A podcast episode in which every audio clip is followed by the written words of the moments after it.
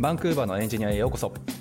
バンクーバーのエンジニアは日本時間で毎週火曜日に更新している北米圏のテック業界やライフスタイルなどについてお届けする番組です。実況をお届けするのは私たち2人。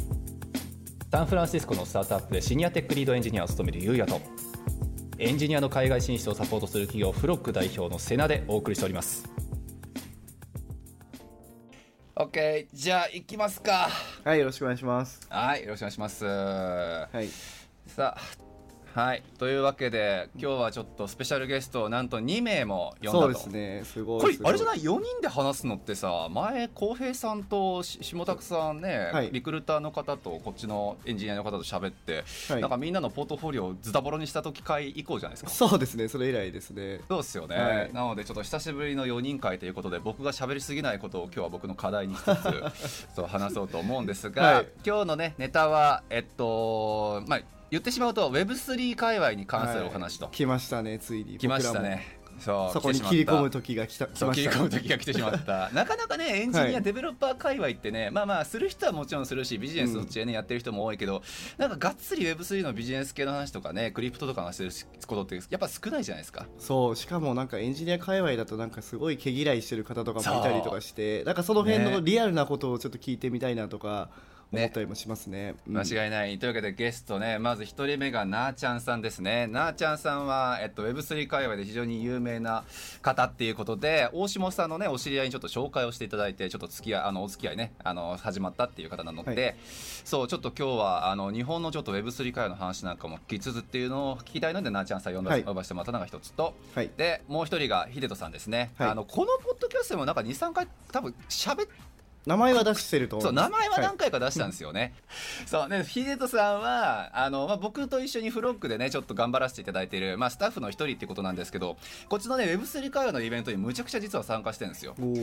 そうなのでバンクーバー実は Web3 とかクリプト熱いんですよってこの間ねあの何あのケローナにちょっと旅行行った時に車の中で小1時間ちょっと そう、はい。ちょっとそのどういうふうにバンクーバーが熱いのかっていうね、話をちょっとまあなーちゃんさんとも一緒に聞きたいなっていうふうに思ったのではい。ちょっとまあ今日は日本ねカナダいろんなところちょっと見つつちょっと Web3 やクリプト、まあ、NFT なんかも含めてお話でいろいろ聞ければ面白いかなというふうに思うので今日は頑張ってちょっと授業を受けましょはい。そうそうですね。こちらはもうあの授業を受けるう。ね感じで授業を受けるつもりではい教えてもらうっていう体でね。ね教えてもらおう。はい、はいじゃあお二人ともよろしくお願いします。よろしくお願いします。まず女性の声で聞こえるのがなーちゃんさんですよね。はい、なっちゃんさんです。よろしくお願いします。はい、さっき俺なーちゃんって呼べって言われたのにすみませんね。なーちゃんさん あない。なーちゃんさん抜けへんな。はい。で、あのイケメンの声が聞こえるのがひろとさんですね。ヒデトです。変な紹介やめてもらっていいですか？俺でもね、喋りづらいんですけど。いや毎回ね、ひでとさんなんであんな声いいんすかってあー三回くらいやったことある。イケボなんですよ。えー、イケボ。うんイケボね、羨ましいわ、本当に。はい。はいまあ、というわけで、そうですね、ちょっとなーちゃんさん、俺そう、自己紹介とかちょっと軽くお願いしてもいいですか？はい、よろしくお願いします。はいお願いしますえっ、と、クリプトベイビーなーちゃんとして Web3 界隈で活動してます。はいえっ。と、今はですね、えっと、マスクネットワークっていう一応グローバルの Web3 企業で働いてうんいますうんして、一応エコシステムマネージャーっていうので、あの、タイトルもらってます。はあ、なるほど。はい。で、もともと美容師だったんで、えーそうなんですか。そうそうなんですよ。なんかね、そう、まだまだその IT の知識だったりとか、キーの知識だったりとか、はいあの、わからない部分もたくさんあるんですけど、はい2年前ぐらいから一応この業界うに、あの、いて、いろいろ勉強させてもらってます。なるほど。はい。はい、よろしくお願いします。よろしくお願いします。ちょっといろいろ突っ込んで話聞きたいところは山々なんですが、一旦ちょっとひとつさんもいいですか、自己紹介的な感じで。はい、もちろんです。あ、ヒデトです。今日はよろしくお願いします。お願いします。はい。で、自己紹介、まあ、どっからっていうあれですけど、まあ、今はフロックの運営側で何年間かやっていて、まあ、バンクーバー住んで7年、その前にアメリカ10年、あ、ごめんなさい、3年間。うんで、合計10年ぐらいいます。って感じですね。で、まあ、Web3 とかクリプトは、えっと前のバブルですよね2017年ぐらいの時になんかちょっと買ったり売ったりなんやりやって、うん。でもう一回えーっとそうですね。2020年ぐらいからちょっとまたいろいろやり始めてっていう感じですね、まあ、僕もなんかプロジェクトはちょいちょいなんか AMA 手伝ったりとか、通訳手伝ったりとか、なんかいろんな日本のブロックチェーンプロジェクトを、まあちょっといろいろ手伝ったりってことはやったりしてる感じですね。まあ、あとバンクーバーはイベントいろいろ楽しいので出てるっていう感じでいろいろやってます。はいよろしくお願いしますお願いしまます。そうちょっといろいろ突っ込みたいのがあるんですけどなあちゃんえ元美容師？す。そう、美容師なんですよ。そっからまず突っ込みたかったえあそうなんですね。なんかエコシステムマネージャーさんってまあね肩書きだけ聞くとむちゃくちゃなんか そう、超肩書きだけすごい。すごいなんか昔からねもうテックのスペシャリストみたいなイメージが正直あったんですけど。なるほどね。そんなことないですよ。いやいやちなみになんですけどエコシステムマネージャーさんって具体的には何される仕事なんですか？えっと、うちが、えっと、まあ、プロダクトはもちろん作ってるんですけど、結構その CVC とか持ってたりして、その投資機能もある会社なんですけど、その中で、まあ、日本チームの、えー、プロトコルを作ってる人だったりとかを紹介したりとか、まあ、その投資先のああのサポートとかですねうん、を一緒にやったりとかしてます。なるほどですね、はい。素晴らしい。プラットフォーム持ってらっしゃる会社さんってこと？プラットフォームというよりは、えーエクステンションですね、開発ああなるほどなるほど。してます。いや素で晴らしい。はい。はい。なんか Web2 の SNS から Web3 のその DAPS、アプリケーションにもうシームレスにアクセスできるような、あの、レイヤーを作ってるって感じです。へえなるほどですね。じゃあもう Web2 の今までの会社さんが Web3 にこうねなんか転換していきますよみたいな時もコンサルみたいなこともやってくれるみたいな感じですかね。そこまでですねコンサルそうですね。なんか例えば IP とかだったら一応そうんうのサポートはできるんですけど、その NFT の発行のはいはいはいはい。なるほおど、ね、手伝いだったりとかの相談も受けたこともあるんですけど、開発とかまではちょっとサポートできないっていう感ということですじですね。ねなるほどね。了解です。わかりました、はい。ありがとうございます。はい。は船さんもうあの置いてかれそうなんですけどいろいろね専門用語が本当に。多くて多あ分。そうめちゃくちゃやばい。俺ギリギリだよ本当に。そうね でもマスクあれですよね、ツイッターはいにこの機能追加みたいのできるんで、エクステンションを入れて、ツイッターにちょっと遊ぶと楽しい感じですよね。そうですね。え何が楽しいんちなみに？いや、僕もそんなに触ったことないんですけど、なんかあの、なんか送金とかもできるんですか？あれは、ツイッターで。はい、もちろん。あ、ツイッター、そうですね。ツイッターから、あの、うんどっちかっていうと、そのスワップ？ DEX 使ったスワップはいはいはいだったりとか、あとは、その、 offering ができたりとか、投げ銭みたいなのができたりとか、お金配りみたいなのができたりとか、もういろんなその、プラットフォームの機能が、うちのプラ、あの、そのエクステンションになんかうんうん。集約されてるみたいな感じで、いろんな。はあなるほどですねそういう、はいまあやっぱりお金っていうか NFT 自体のやり取りなんかもそのまあツイッターをベースにしてエクステンションさえちゃんと入れることができればできますよっていう、そうです、そうです。なんか、ギットコインの寄付とかも、ツイッターから直接できたりとか、うんまあ、あ NFT ーの。そうなんだ。いそうですそれすごいです。ねはい。なるほどね。そういうプロダクトも作られてるんですか？なあちゃんさんのその会社さんで。そうです、そうです。えーはい。ソーシャル系ですね、基本的に。なるほどね。え、うん。大丈夫ですか？大下先生その会話に今から突っ込んでいくんじゃないですか？そう実はまあ冒頭でもちょっと喋ろうと思ったんですけども実は今まであのラーメンの会社をやってたんですけどもちょっとえー、あのラーメンヒーローってご存知ですか？え、わかんないです。ラーメンヒーロラーメンヒーローっていう会社が日本人の創業者であの SF で立ち上げた会社があるんですけども、えまあ、そこー、であのフローズンのラーメンをこうアメリカに送るっていう仕事をしていて、うん。まあ、それのシステムとかを担当していたんですけども、まあ、4年半ぐらい経ったのでそろそろ次のうん。ステージかなっていうところであの共同創業者のあ探している方がいたのでその方と一緒に、うん。まあ一旦はちょっと Web3 系で何かサービスを探してみようかなと今模索してるけど、うん。本当に分かんなすぎる。用語がなんかさもう本当に暗号用語みたいなさ まあね。いや確かに。いや本当なんかおじさんになったのかなって思うぐらい。そう俺も今ちょっとやばか本った当に分かんいない。マジでマジで分かんない、うん、そうよね、うんだって開発側だとさもはやブロックチェーン技術をやっぱ中心にね担保した上でのうん。やっぱり技術っていうところとか、うん。じゃあそれに対してどういうちょっと技術が今特化してるのかとかっていうところにしか結構アンテナ張らないじゃないですか、うんうんそうそう。NFT が実際どういうふうに流れて誰に還元されていてとかってビジネスパーソンの人ってガンガンそういうの喋ってるけど、うん。でデベロッパーサイドからすると「へえそうなんだ」みたいな感じにやっぱ聞こえちゃうから。まあでもあれよねうん、なんか一部にの話によるとやっぱそういうなんか始まる、何かが始まる時期ってわざとそういうような造語みたいのを作ってその人たちだけで分かるような会話をするのがかっけえみたいなそういうなんか文化みたいなのがあるみたいですいやあるかもしれない。うん。なるほどねなるほどね。まあウェブ系とかテック系も最初そうだよねだって、うん、だから僕らはね Web2 とかだとねそういう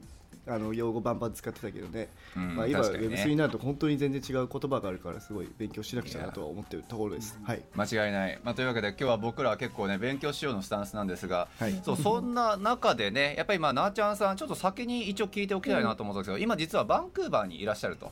そうです。はい、いうバンクーバーにことで、来ました。はい、よろようこそバンクーバーへ。よろしくお願いします。その説はお世話になりました。いえいえ本当に。とんでもないです。何もまだまだ何にもやってないけど。そうそう私も何もできてないこれはです。フロックをあのとがサポートしてきたっていうのは公式に伝えてもいいんですか？全然大丈夫です。あありがとうございます。あのそうですね。あの大下さんのお知り合い経由でね、はいちょっとおはご連絡いただいて、僕らができることは全部しようって話になったんで。えー、なるほどそうで、まあ、その時ね僕は軽くだけ聞きましたけど、まあ、バンクーバーどのくらい、カナダの方にはどのくらいいらっしゃる予定なんでしたっけ？えっと、予定では1年ぐらいいようかなって思ってるんですけど、まあ、その時の自分の成長具合によって、うん。なるほって感じですね。そういうことですね。で、えっと、一応目的としてはやっぱり語学とかねそういう話っていうそう。そうですことねだと思ってたんですけど、そうこれもねちょっと秀人さんにも話聞いてたんですけどあの、まあねケルナにちょっとそうやってドライブずっとしてる時にねそうクリプト日本のやっぱりクリプト界隈 Web3 界隈の大問題点ってやっぱり英語だよねって話をやっぱり言ってて。実際どうなんですか？やっぱりそのね Web3 界隈にずっといらっしゃる、まあ、2年間かいらっしゃるねなあちゃんさんの目線から見ても。やっぱその英語を勉強しなくちゃなって思う瞬間ってやっぱ多かったんですか？日本で。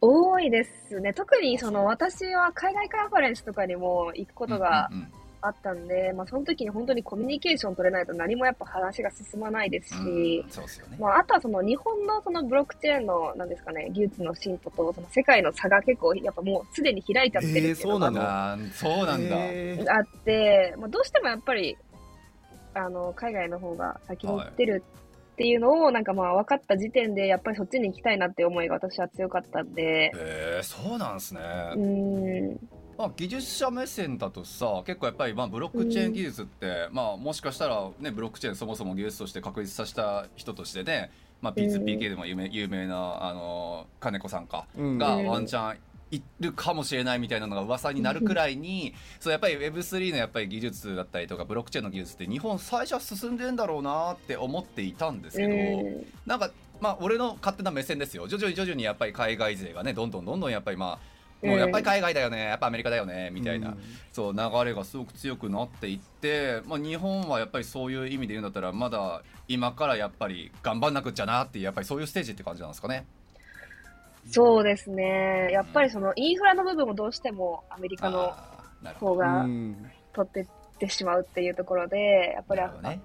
日本だとその IP ビジネスだったりとか、アプリケーションレイヤーでの開発が多くなっちゃってるのかなっていう印象は受けますね。うん。なるほどですね、はい。じゃあそのちょっとあの印象を打開すべく、なーちゃんさんが今からあの英語ベラベランの こっちの会話カカンファレンスなんかでもバンバン喋るってういう、ん。喋れるようになっただったらいいですね。超かっこいいっすよね。多分ね。楽しみですね。楽しみですね。じゃあまあその辺はね、秀人さんなんかとも多分いろいろうん。協力できることもね、あるんじゃないかなとは思うので、はい。そうというわけでじゃあまあ今からねこの1年間くらいという期間をバンクーバーとか、まあ、カナダっていう地域でおそらく過ごすことになると思うんですが、うんそうこっからはちょっと秀人さんにもいろいろ話聞きたいんですけどそう俺らってやっぱり開発生だ開発側の人間だし俺のね知っての通り周りなんてエンジニアばっかりだからやっぱりその作る側の人の話やっぱ聞いてなかったわけですよ。そうそういう意味だと秀人さんって結構バンクーバーを中心にかな？あの結構 Web3 系のイベントってバンバン参加されてるじゃないですか。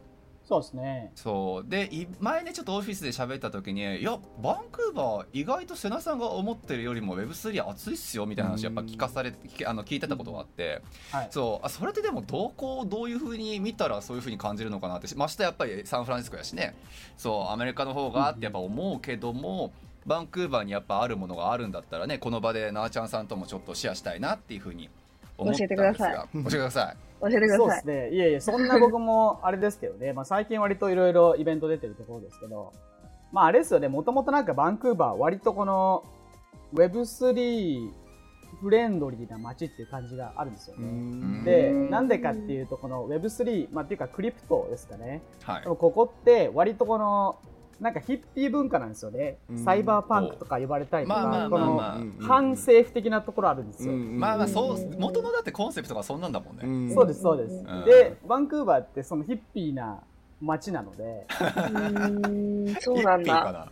ヒッピーかな？ヒッピーな街ヒッピーっすよ。あそうなんですか。やっぱヒッピーなのか。はい。ヒッピーヒッピーです。なので、なんかその、多分昔からのこのなんかみんなの文化的に Web3 受け入れやすい、クリプト受け入れやすいっていうのが多分あるっていうのが、うん。まずもともとあるのかなっていうところですね。へえなるほどね。そうかそうか。はで、えっとまあその上で、まあ、最近のイベントはそうですね、まあ、僕もいろいろ言ってるんですけど、例えば、えっとイーサリアムバンクーバーっていうのがうん。毎週やってるんで、まあ、大体行ってたりとか、あと、まあ、ビットコインバンクーバーか、これも月1回ぐらいあったりするし、うん。っていうのがまあうん。定期的にこう、なんかやってるイベントがあるんですよね。なのでまあそれちょいちょい行ってると、まあ、結構、あの、あ、最近よく聞くプロジェクトの、あ、やってる人なんだ、みたいな。へいたりするんですよ。あと、まあ、うん。昔から、あとう、ん。有名ななんかプロジェクトやってましたみたいな人がうん。結構いて、うん。はい。面白いですよ。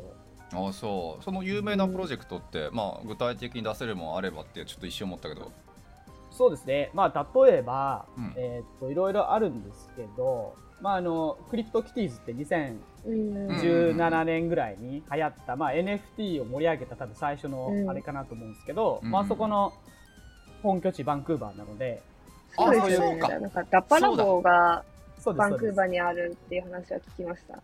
そうですね。うんそうそう。なので、まあ、そういう、それの、なんか関係の人がいたりとか、うんあとは何ですかね、えっと、最近だとレイヤーゼロって、あうん。のいろんなブロックチェーンをつなげようみたいなプロジェクトがあるんですけど、そこもバンクーバーベースーで、へそういう、それに関連した、あの、人もイベントでとかへえですね。他にもいろいろいますけど、バイナンス US も今バンクーバーでめちゃくちゃハイヤリングしてるし、うまあその関連の人がいたりとか、へえあそうなんですね。はい、結構いますよ。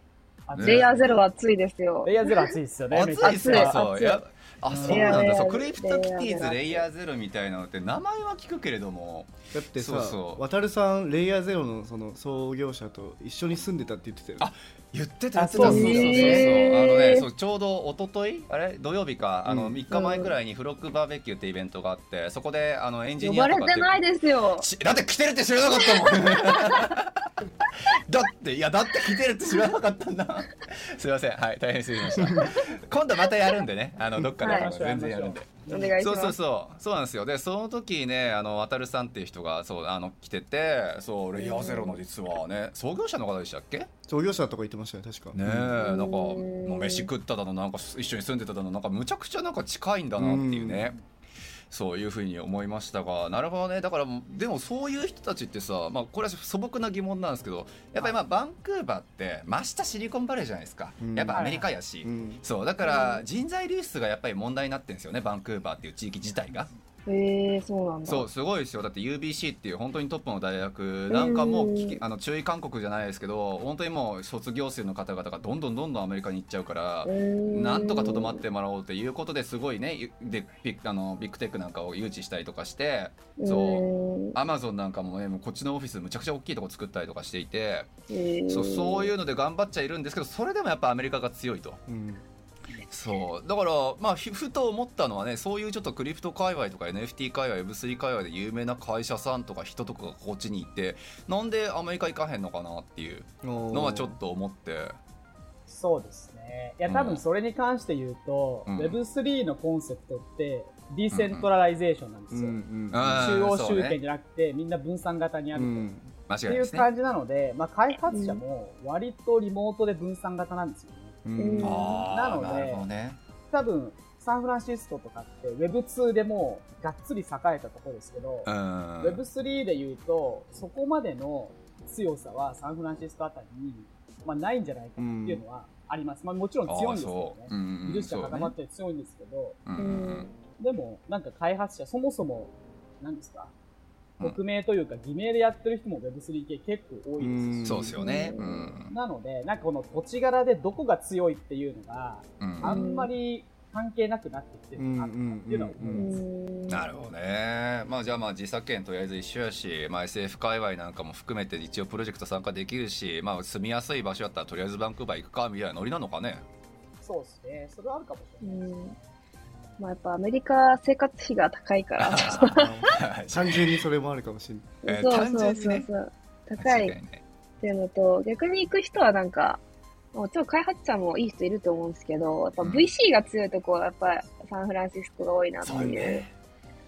感じだから、まあ、コネクション作りに行ったりしてるっていうのはあるかもしれないですね。うん。そういうお金持ってる人たちに会そううですよために。ね間違いない、だから今度ねあの大下さんがあの一緒にビジネスされる方もサンフランシスコやっぱり拠点されてると思うんですが、はい。やっぱりまあうん。聞いてる限りというか、まあ、他のね起業家の方なんかの話も聞いてるとやっぱりその VC のやっぱり強みっていうところは明らかにこっちにはないものだから、バンクーバーには、うんうん。そう。やっぱり弱いなってそこは感じちゃうのでまあ、うん。単純に会社を作ったりお金をね集めたりっていう部分やったらそれはアメリカ行くんやろうなとは思うんですけど、まあ、クリプトキティーズにしろレイヤーゼロにしろ、まあ、ある程度のポ、ね、パフォーマンスだったりこう何？あのもうチームをやっぱりちゃんとビルドできてるところに関しては、まあ、バンクーバーみたいなところでもいいっていう判断なのかなって今、うん頭の中ではそう思いはしたんだよね。そうですね。まあ確かにそれで言うと、レイヤーゼロってこの間、なんか100 million ぐらい raise したんですけど、うんううんんそのベンチャーキャピタルは、まあやっぱり Web2 の流れ組んでる、そのアメリカ西海岸のところが結構多い気しますね。うんなるほどねやっぱそうだねだからまあ無関係ではいられないってことだよねその辺は。そうですね。うんはいえー間違いない。ああ面白いなるほどね。いや素晴らしい。いやなんかその話を聞いてて思ったのが、うんまあ、やっぱ言語の壁めっちゃ大きいなって思ってね。あの、まあ、日本にいた時に、まあ、Web2 というか当時うん例えば日本で、まあ、あの React のカンファレンスとか Angular のカンファレンスとかあるんですけどもだたまにそのリ React のコントリビューター1人来るぐらいなんですよね。ああまあそうよね。うん。でなんかそれ以外はみんななんか日本でわちゃわちゃやっててそのメインコントリビューターもいないしもちろん Facebook の、うん。 React だったら Facebook の人もいないしみたいな感じなんですけど、うん。やっぱバンクーバーってやっぱ言語の壁がまずないし土地も近いっていうところで、すぐそういう人がこう来てもらえるじゃないですか、うん。で本当に近く近くって喋れるじゃないですか。うん。だからそれは Web3 でも同じことが言えるのかなと思っててうん。多分その言語の壁があるからやっぱ日本でそういうなんだろう Web3 のカンファレンスとかあっても多分来ないと思うんですよね。やっぱ来てもみんな喋れないかったりもすると思うんですよね。そう、うん。ねあそうなんですよ。私、うん。その会社として Web3 カンファレンスっていうのを日本でやってたんですけど、うん。はやっぱりその海外のカンファレンスと比べてやっぱり言語の壁っていうのがすごいあって、そのうん海外のゲスト呼びたいけど、全部やっぱ翻訳しないとみんなに伝わらないってあー。そうですよね。思って。同時通訳とかも用意するレベルですか？あ、そうそうそうそうそういう感じですね。いやでもしかもそんな Web3 海外の同時通訳できるやつなんて確かにそれも難しそうですよね。ねそう、なかなかまあいない。っていうのがあって、なるほどね。うん、なんか同じぐらいのやっぱり規模っていうか、規模でレベルもやっぱ同じぐらいでやりたいなって思う部分はあるんですけど、やっぱりうんうんなかなか難しいっていううんあ問題はあるかなって思いますね。なるほどですね。うんいやだってフィドスさんもなんかあれでしょ？その日本のそういうイベントのなんか通訳とかしてたわけでしょ？あ、そうですね。僕オンラインイベントですけど、通訳うんやってましたね。それで NFT もらうとかやってましたね。通訳あのあれかあの何？あのなんか何？あのトランスレートツールアンみたいな感じであ確かにそうですね。そうですね。あのちょっと NFT でもろてってやってたわけでしょ？そうです、そうです、そうです。なるほどね。いや面白い。そういうのをなんか俺ヒデさんに聞いた時にはなんかディスコードでねなんかチーム募ってみたいな感じで、うん。ねうんプロジェクトを発足してでそこでやれる人はい募集みたいな感じでやってるやつがやっぱ日本にもあるらしいよね。そうですね、ありますね。うん。はい。うん。なるほど。そういうところでじゃあちょっと秀吉さんが手を挙げてっていうのでやってって。ででも結構そういう人いたんですか？トランスレートできるよとか翻訳するよみたいな人っていや、いないですね。まあいないよね。まあ、僕はあのツイッター上でやったんですけど、まあ、別のクリプト用のアカウント持ってるんで、それやったんですけど、うんうんうんうんえ？いやそうだ内緒ちょっと内緒で持ってるんですけど。え？でえっと、まあ、そこで声かけてもらってって感じですね。あんまりほ、うん。本当に他にできる人いないというか、うん。っていうのはありましたね、なるほどね。一昔前さ大島さんとも喋ったかもしれないけど、あの英語のねできる人の中でやっぱりテック通訳者みたいなのがね、はいはい。一時期ちょっと流行ったことがあって、ー。そうそうこっちへねあのであのインタープリターとかそのなんか翻訳、通訳同時通訳とかそっち系の勉強してるんです。でテック界隈のところで自分自分を売るつもりなんですみたいな元エンジニアの方が実は昔いて、うん。そうそう。でそういうのね確かに一時期むちゃくちゃ重要あったんですよ。で日本のなんかツールとかをこうねツール内にしてもサービスにしてもあの日本語でやっぱりあのまとめられた40枚とか50枚とか100枚みたいなねうん。資料をもう全部いちいち専門用語をねなんか訳してとかってそれは一般のやっぱり通訳者には結構難しくて。なるほど。ありますよね。そう。だからもうその人はあの本当にトランスレーター・フォー・テックみたいな感じのポジションで、そう売ってたって人はいるんですけど、まあ、だから今が多分 Web3 会話もそんなイメージだよね。それをちゃんと意思疎通も含めた上での翻訳だったり通訳だったりってできる人は多分一握りだろうからめっちゃ少ないと思いますね。ね。そこでやっぱ思うのはやっぱまたどんどん遅れちゃうよっていうところが思うのとうん。まあ同時にやっぱなーちゃんさんみたいな方がこっちに来ることによってこの前のポッドキャストで話した配偶化じゃないですけども、うんうんうんうん。まあ、こっちで英語を身につけてこっちの人とコネクションを持ってそれを日本に持ち帰ってなんかすごい貢献するみたいなことをそうですね。人が増えてくるといいのかなと思うんですよね。うんいや本当に思いますね。こっちでコネクション作ることがやっぱ日本にとっていいことになるって思ってるんで、うん私も。すごいめちゃくちゃあのこの意義のある1年じゃないですか日本が変わるかもしれないじゃないですか、なーちゃんさんのいや、間違いないですよ。いやいやいや、うんちょっと頑張り、頑張ります。そう双剣にめちゃくちゃ重いものが今のしかかりましたけど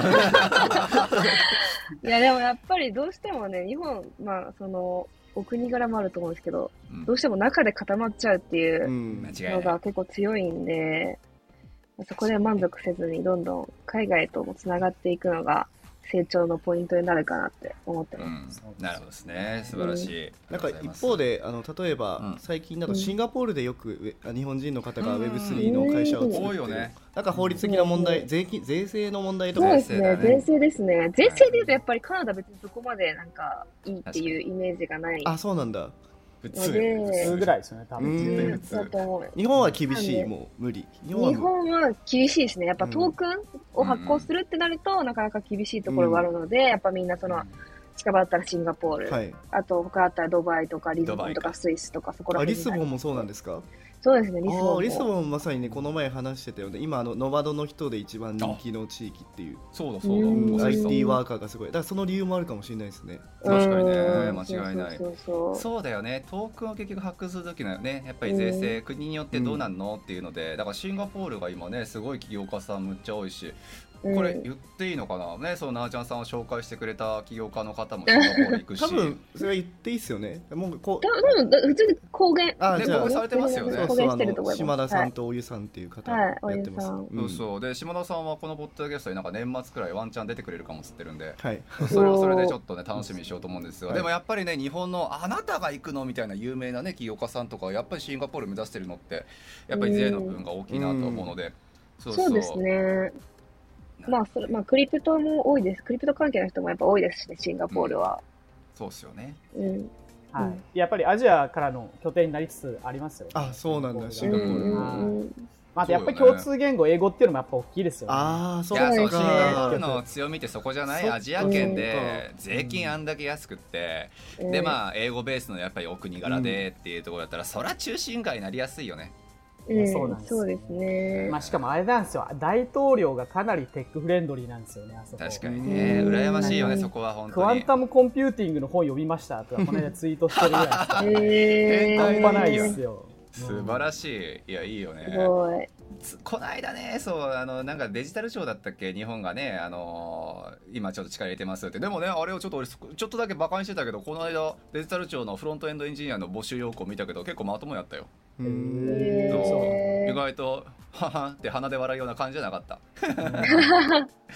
そうだまあそこら辺はねちょっとまあ日本も少し見習ってと言ったらあれかもしれないけどやっぱ頑張ってほしいところではありますが、まあやっぱりでもそのベースとなるところがねその英語でやっぱりベースそもそものやり取りコミュニケーションができるのかっていうその弊害感って正直全然大きいと思うので、そうまあ、そこをまずはなんとかするということでなーちゃんさんがじゃあ1年間勉強して日本にその辺の財産を持って帰るということが持って帰るか、そのままいるか。あいるか、いそうな気もするな。いいいるか、なんかワンチャンシンガポールそのまま行ってそうなイメージもあるな。うんえ、でもシンガポールになんかそんなに聞かれなくて、あ、そうなんですか？なんで、えうん。なんか、ちょっと独裁的な国そうまあまあまあまあまあ言わんとすることはわかるうん、そうそうそう。であと、やっぱりなんか、結局日本人で集まっちゃう気がして、シンガポール行くと。まあまあなるほどね。そういうことか。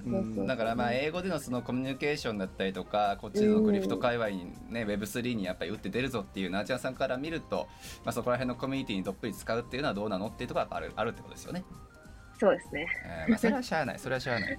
うん。なんで、もし行くとしたら、やっぱアメリカか、ドうんドバイがいいかな。ドバイか。ドバイってどこ？ドバイ、あれ？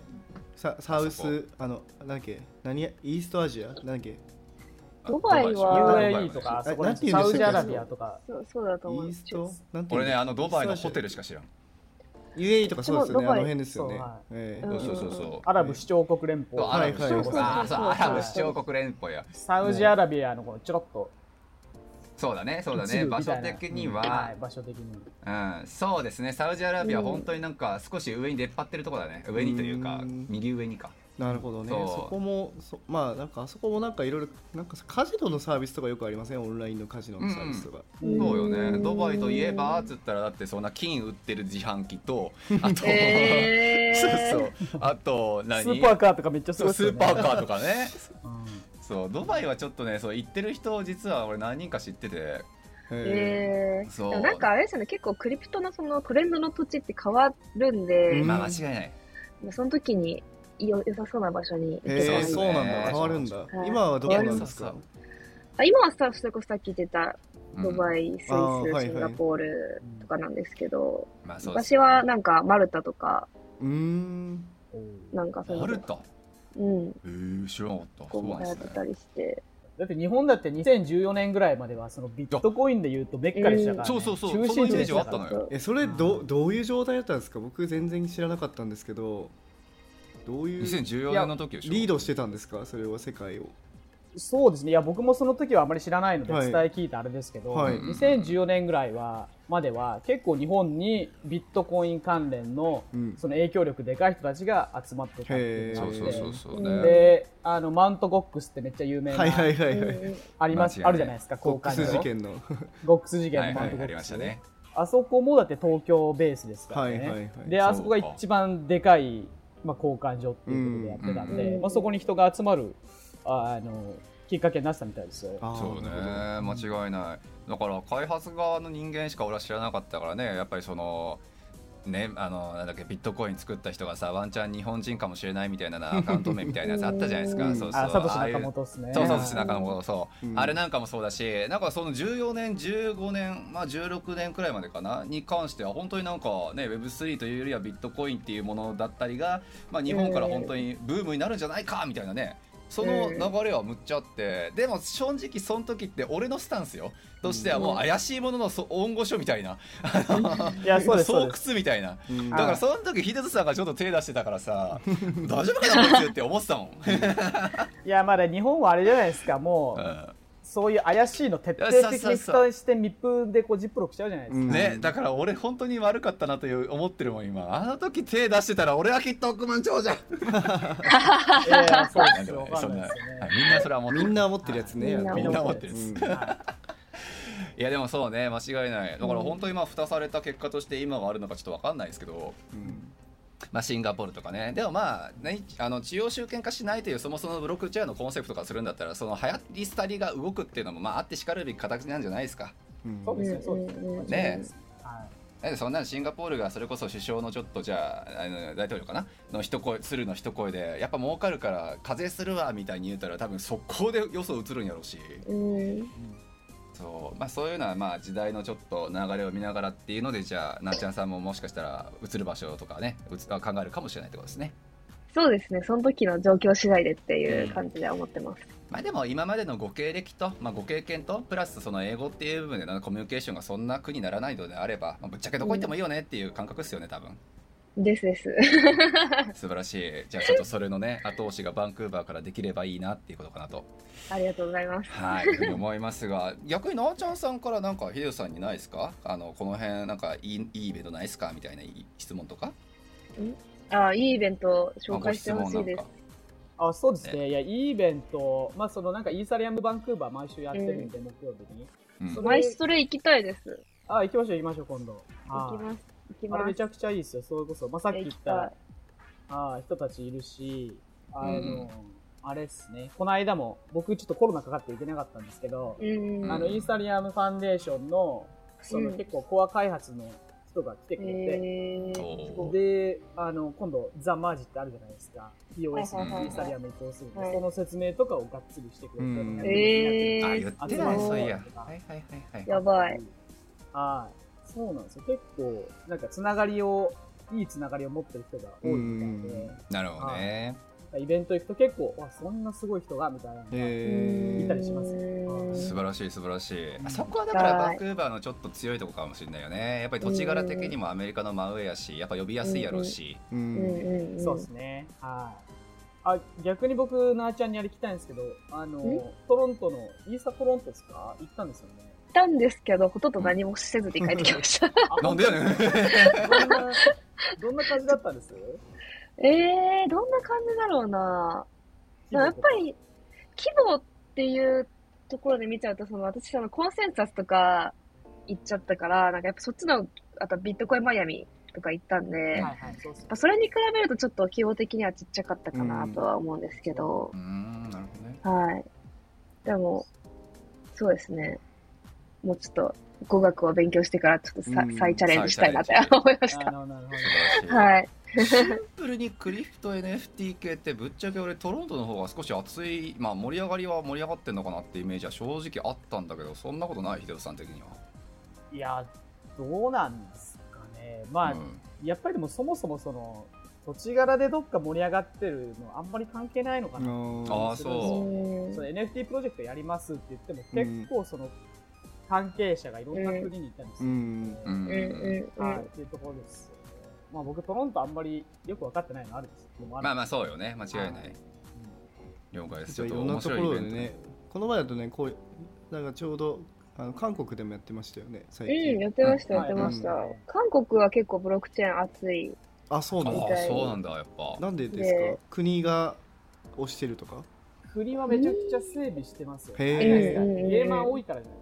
ああそれは間違いない。なるほあどね。あそっちか。なんかそういうカンファレンスに国が協賛するみたいなぐらいの勢いみたいで。へあそれはそうえそうそうそう。そう。なるほどね。まあお隣韓国、まあ、日本からするとねお隣韓国がそんだけ盛り上がってんだったらちょっと日本もそこは頑張ってほしいところですね。そう、頑張ってほしいんですけど、なかなか、なかなかって感じで今みんな逃げてるからな日本から。うん。そう、本当に最近多いですよ、やっぱり出てく人。いや間違いないっすよね本当に、うん。だからテック系のまあしか俺は知らないですけどそう本当にここ最近むちゃくちゃ問い合わせというか相談がふ増えたんでやっぱあるんだなそういうちょっと業界を周りにね中心にしてちょっと物事考えたりとかそう流行りしたりとかみたいなところがあるんだろうなとは思いつつなんですけど。うん、了解です。まあ、というわけでそうですね、まあ、大下さんもじゃあまあ今から Web3 界隈にやっぱり打って出るっていうことでこういうね界隈なんかももしかしたらターゲットに入るかもしれないだろうし、はい。ね、ちょっとこれからみんなで情報交換しながら頑張っていきましょうか。そうですね。なんかやっぱ新しい概念ができた瞬間なのでまだまだね日本人がこうなんか主役になるチャンスは残っているのかなとはうん、思うので、そうですね。まあ、その中の一部になれればいいなと思って、まうんあ、それこそまあ配食いとかあの中国人の話じゃないですけど、うんうんこういう時に日本人がね一致団結してこう情報交換して勝ちに行くみたいなのもできればね本当はいいんですけどね。うんね、間違いない。まだ正直だから数が少ないよね、その辺は。そうそうそうみんなちょっと一旦はちょっと北米に来てほしいなみんな。ね、間違いない。一旦とりあえずこっち来いみんな。そう、一旦こっち来て、そうねそうそう、勝負かけよみんなやっぱ英語勉強するしかないですよう。ねい。や、間違いない。英語勉。強するしかないし、あとはやっぱデベロッパーの数もめちゃくちゃ少ないなって思ってて、うんその Web3 あー関連そうっすか特に。あーうんなんか、こっちだとさなんかもう最近 GAFA をやめてうんうんなんかもうそうですよね Web3 系に来てる方もいるみたいなことも聞きそうねうんうん確かに確かに。そのレベルの人たちがそうやって移動してる中で、うん。やっぱ日本だとそのチームの経歴とかはやっぱなんですかね、弱いところもやっぱ多いですし、思想もあるけど、開発力がなくて、それを作れないだったりとか、もう結構多いんじゃないかなっていうふうに思いますね。それで言うと、なおちゃんさんとこの会社さんとかどうやって採用とかしてるんですか、うん、ちょっとまあ興味本位ですけど。うちの会社は逆に私、うん、日本人一人しかいなくて。あ、そうなんですか？そう、他は中国人と。やっぱチャイナか、そうだよね。チャイチャイナですね。ほとんどがチャイナ。いっぱいいますね、いや、そうなんですよ。ちょっとね、ななちゃんさん、後でね、俺の、あの、この間書いた記事、ちょっと読んでてください。もしよかったら、ちょっとこのおば、おばちゃんのあれ嫌だけど。読みます。そう、あの、やっぱ、そうそうなんか、チャイナの優秀な人たちは、もうそもそも最初から英語ができる人がほとんどじゃないですか。確かにやっぱそこでかなり差がつけられてるんじゃないかなっていうのは思いますね。いや、そうなんですよ。だから、そう、ね、ちょうどさい、さっきから大島さんが言ってくれてる「ハイ食い」っていう言葉が実はチャイナではあって、そうハイ食いってなんかあのね、中国から海外に大学行ったりとか、あの海外の要するに会社で働いたりとか、そういうところで知識や経験を積み込んだ人たちがチャイナに帰っていくことを配食いって言うんですけど、なるほど。そう、それをね、ちょっと日本でもぜひ起こしたいなっていうふうに思ってるんですが、そう、やっぱりその海外でそもそも戦ってきた人たちの数っていうのがそもそも日本にはむちゃくちゃ少ないので、そうですね。うん、そうそこの底上げを絶対しなくちゃいけなくてそうっていうのを課題にいろいろやってるのがフロックっていう会社なのでっていう宣伝をここで挟んで そうそう、まあ、なのでねちょっとまあ花ちゃんさんも含めてやっぱりそういうちょっと、うん、何あの日本に持ち帰れるものが増える人たちっていうのがどんどん増えていければいいかなとは思うのでちょっと情報情報交換積極的にやっていくようにしましょう。お願いします。はい、こちらこそ。お願いします。はい。まだどうかな？まだ来たばっかりですもんね。ね。来たばっかりです。3日目、あ、4日目ぐらいかな。あ、そう4日目くらいですもんね。これからまたね、3か月後ぐらいにまた、ポッドキャストとかぜひ出てもらって。あ、ぜひぜひ、よろしくお願いします。情報を教えてほしいですね。ね。はい。や、バンクバクソだったあ、そうね。いやいやいやいや、もう、もう、まだちょっとしかいないですけど、めちゃくちゃその街の雰囲気自体をめっちゃ気に入って。あ、本当にえ、めっちゃくないですか夏はね。夏はね。ああ、雨増えるみたいな。うん、夏はね。夏はね。そうですね。夏は天国ここ、本当に。今最高の時期なんで。そうですね。なあちゃんさんがそうね、冬ちょっと超えた時のタイミングでどう思ってるかをもう一回インタビューしたいですね。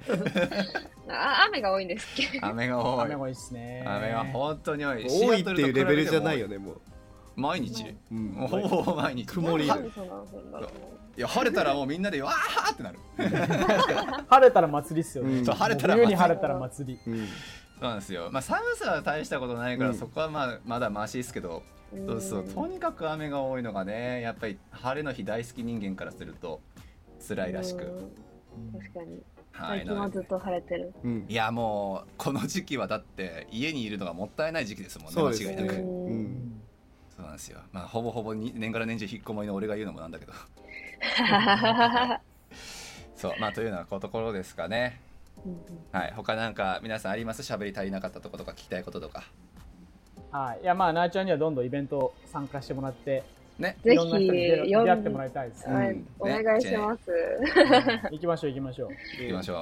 でもっと言えばね、なあちゃんさんがこうなんかツイッターとかでバンクーバーでいいよみたいなことを言って他の日本人の方が来たりとかして、うん、どんどん集まってくれたらいいですよね、うん、いやマジそれで、うん、そうデベロッパーのコミュニティはできてるとは思うけどやっぱりそうね、はいはいはい、投資家やったりとか起業家やったりとかのコミュニティまだまだ弱いてか弱っちすぎるんでぶっちゃけ、うん、そうそうこっちは。なのでね全然そういう人たちをどんどんちょっと海外に誘致したいなっていうのもずっとぜひ思ってるのでちょっといろいろお知恵をお貸しください、こちらこそよろしくお願いしますそんなとこかな？そうですね。またあの Web3 は今後も熱いと思うんで、定期的にこの会をやって、皆さんみんなアップデートしていきましょうか。はい。やりましょう、やっていきましょう、よろしくお願いします。はい。よろしくお願いします。ありがとうございました。はいありがとうございました。ありがとうございました。ありがとうござい。ます